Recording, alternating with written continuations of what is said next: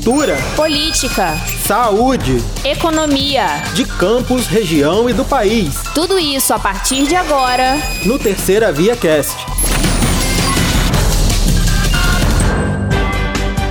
Você está ouvindo o Terceira Via Cast, o seu jornal diário em forma de podcast comigo, Tiago Gomes, e comigo, Gabriela Lessa. Saiba com a gente, a partir de agora, as principais notícias do site do jornal Terceira Via desta terça-feira, dia 15 de março de 2022. O grupo de 13 vereadores de oposição protocolou, junto à Secretaria da Câmara Municipal de Campos, no último dia 11, indicação legislativa na qual propõe aumento de 25% e ampliação do auxílio alimentação para 400 reais para todo o funcionalismo, incluindo ativos, aposentados e pensionistas. Segundo o Sindicato dos Profissionais dos Servidores Públicos Municipais, o CIPROSEP, a categoria está há seis anos sem reajuste. As perdas inflacionárias neste período chegam a 48%. A proposta tramita na Câmara de Campos. Enquanto isso, a Casa de Leis de São João da Barra se prepara para votar projeto de autoria do Executivo, que aumenta em 16% os vencimentos dos funcionários públicos municipais. E a Câmara de Campos completa esta semana um mês sem sessão deliberativa. A última aconteceu no dia 15 de fevereiro, em que o vereador Marquinhos Bacelar foi eleito novo presidente da Casa, para o biênio 2023-2024. Nesta terça, os vereadores da oposição justificaram a ausência e não houve quórum. Ainda sobre a Câmara, o vereador Nildo Cardoso, do PP, entrou na Justiça com duas interpelações.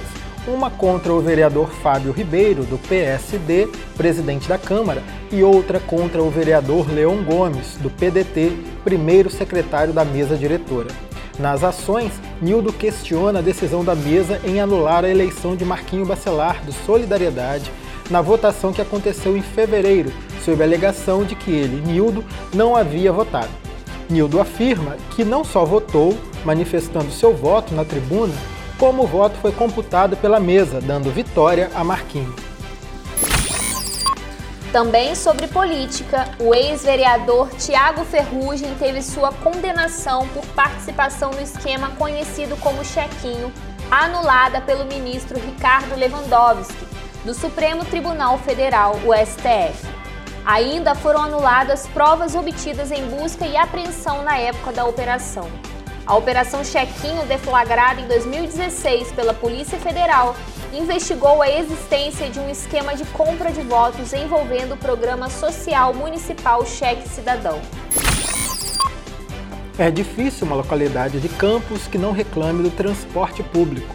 Desta vez, as queixas vêm de comunidades quilombolas do município, nas regiões de Conceição do Imbé, Aleluia, Batatal e Cambucá. Representantes desses locais foram até a sede do Instituto Municipal de Trânsito e Transportes nesta manhã pedir melhoria no serviço. Segundo os moradores, tais localidades não são assistidas por van e só há dois horários de ônibus por dia, um às 5 horas da manhã e outro às 6 da noite. Estudantes da manhã, por exemplo, que saem por volta do meio-dia das escolas, precisam esperar na rodoviária até às 6 da noite para voltarem para casa.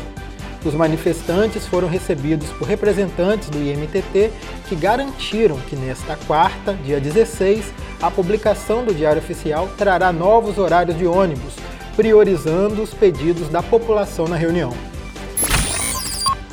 O Tribunal de Contas do Estado do Rio de Janeiro, TCE, liberou em decisão proferida no último dia 7 a realização das licitações para o pacote de obras da Secretaria de Estado das Cidades para urbanização em bairros de campos.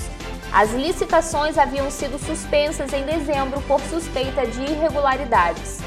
A conselheira Mariana Montebello Williman destacou na decisão que há recomendações que a secretaria deve seguir para o andamento das licitações e das obras. As obras têm o objetivo de estruturar 10 bairros em Campos: o Parque Bela Vista, Jardim das Acácias, Parque Angélica e Parque do Prado, um total de 68 milhões. e para revestimento asfáltico e drenagem nos bairros Porto Belo, Vila Menezes e Vila Manhães, totalizando 51 milhões de reais. No dia 7 de dezembro aconteceu a licitação para revestimento asfáltico e drenagem nos bairros Rio Branco, Novo Mundo e Santa Clara, cujo investimento é na ordem de 81 milhões de reais. O Dia Internacional do Consumidor é celebrado todo ano no dia 15 de março e o Procon Campus idealiza ao longo deste mês multirões para renegociação e quitação de dívidas com bancos e concessionárias. Os multirões, que serão realizados na sede do Procon, localizado na Avenida José Alves de Azevedo, à beira Valão, no centro, vão beneficiar os consumidores que possuem dívidas em atrasos e terão a oportunidade de negociá-las. O cronograma do mutirão é o seguinte: 18 de março, negociação de dívidas com a concessionária Águas do Paraíba. Dia 21 e 22, negociação com a Caixa Econômica Federal. Dia 23, com o Itaú. E 24 e 25, negociação com a Enel. A Secretaria de Saúde de Campos começou nesta terça a aplicar a segunda dose da vacina Pfizer pediátrica para todas as crianças que já completaram o intervalo de oito semanas da primeira dose. A estratégia continua sendo a vacinação noturna e diurna com agendamento online e também postos específicos para atendimento por distribuição de senha. Confira em nosso site o cronograma completo da vacinação adulta e pediátrica. Vacina sim. A conta de luz deve ficar mais cara em 2023. Isso porque a Agência Nacional de Energia Elétrica, a ANEEL, aprovou nesta terça um empréstimo de até 10 bilhões e 500 milhões de reais para empresas do setor elétrico. O recurso tem como finalidade cobrir os custos ainda não pagos da crise energética do ano passado. E, para variar, a conta dessa transação chegará para os consumidores a partir de 2023. O empréstimo ao setor elétrico foi possibilitado por medida provisória e decreto editados pelo governo federal, o objetivo é diluir os custos que ainda não foram pagos pela crise energética de 2021 por um período maior de tempo. O Hemocentro Regional de Campos vem trabalhando para equilibrar o estoque de sangue, que está muito abaixo do ideal.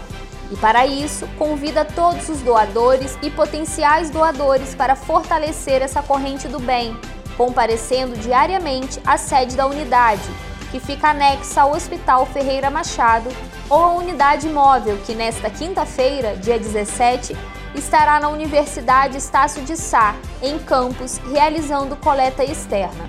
Todos os tipos sanguíneos são de extrema importância nesse momento. Entretanto, há urgência para a doação de tipo A, B e O de fator RH positivo. A unidade também está com estoque de concentrado de plaquetas zerado, e o concentrado de hemácia do tipo O positivo, B positivo e A positivo que está quase zerado. As doações podem ser feitas das 7 horas da manhã às 18 horas, de segunda a sexta-feira, inclusive sábado, domingo e feriado. E estas foram as principais notícias desta terça-feira. Quer saber mais detalhes sobre estes e outros assuntos? Acesse nosso site o jornalterceiravia.com.br e também as nossas redes sociais. Te esperamos aqui para o próximo Terceira Via Cast. Fique sempre muito bem informado com a gente.